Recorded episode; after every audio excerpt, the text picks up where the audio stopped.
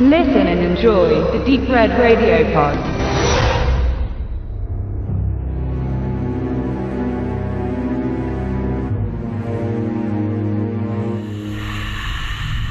Darren Lynn Boosman dürfte den meisten noch am ehesten bekannt sein als Regisseur der Folterreihe Saw. Teil 2, 3 und 4 gehen auf sein Konto, aber nicht nur mit Saw hat sich Boosman bekannt gemacht, auch andere Werke, teils deutlich erträglicher als die eben genannten Streifen, hat er schon hergestellt. Als der Van Ripu The Genetic Opera, in der er uns eine bluttriefende Oper präsentiert, Mother's Day, das Remake zum Trash-Klassiker Muttertag von Tromagott Charles Kaufman oder auch 11-11-11, das Tor zur Hölle, dieses mal größtenteils ohne Guts Gore, dafür mit einer durchaus prickelnden Atmosphäre. Und genau auf diese konzentriert sich Boosman nun auch bei Abator und dazu auf eine abgefahrene Story mit Ideen. Abator handelt von der jungen Immobilienmaklerin Julia, die den Tod einiger Familienmitglieder zu beklagen hat. Als sie den Tatort ihrer Schwester inspiziert, stößt sie dabei auf etwas gar Merkwürdiges. Das Zimmer des Hauses, in dem ihre Schwester bis zu ihrem Tod wohnte, wurde komplett entfernt, ja ist regelrecht verschwunden. Auch bei weiteren Morden in der Umgebung tritt genau dieses Phänomen auf, also macht sich Julia auf die Suche nach dem Mörder und stößt dabei auf den mysteriösen Jebediah Crone und seinen Apator, einem Gebäude bestehend aus endlos vielen Räumen mit Toten und verfluchten Seelen.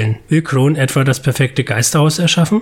Ein Mörder, der die Räume seiner Opfer aus Häusern reißt und zu einem Spukhaus zusammenstellt, diese Idee hat so sicher noch nicht gegeben. Zumindest bis eine Comicbuch-Mini-Reihe von Rob Levine entstand, bei der auch Boseman mitgewirkt hat. Nun war es also an der Zeit, auch diesen Comic zum Leben zu erwecken und das Entstandene kann sich durchaus sehen lassen. Wie schon beim erwähnten 11-11-11 setzt Boseman weniger auf grafische Gewalt als auf knackige Atmosphäre. Auch wenn es durchaus ein paar gorige Szenen gibt, so sind diese nicht zu vergleichen mit dem, die er am Anfang seiner Karriere in seine Filme eingebaut hat. Nein, Abertor verlässt sich vor allem auf die schräge Story, seinen gruseligen Hauptcharakter sowie vor allem die visuelle Gestaltung des Ganzen.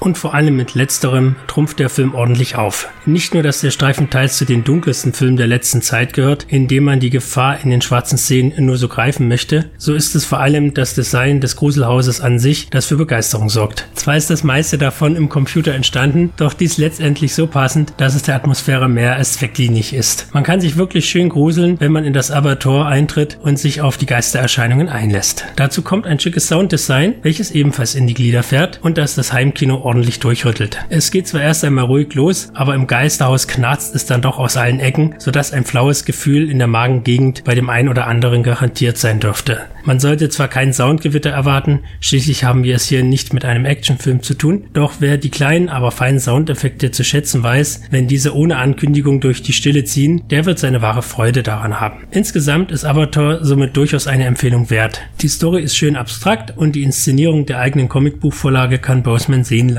Auch wenn es letztendlich mehr die visuellen und akustischen Dinge sind, die bei Avatar wirklich überzeugen, so kann man auch mit den schrägen Ideen der Geschichte gut leben. Für einen wohlig gruseligen Heimkinoabend somit durchaus zu gebrauchen.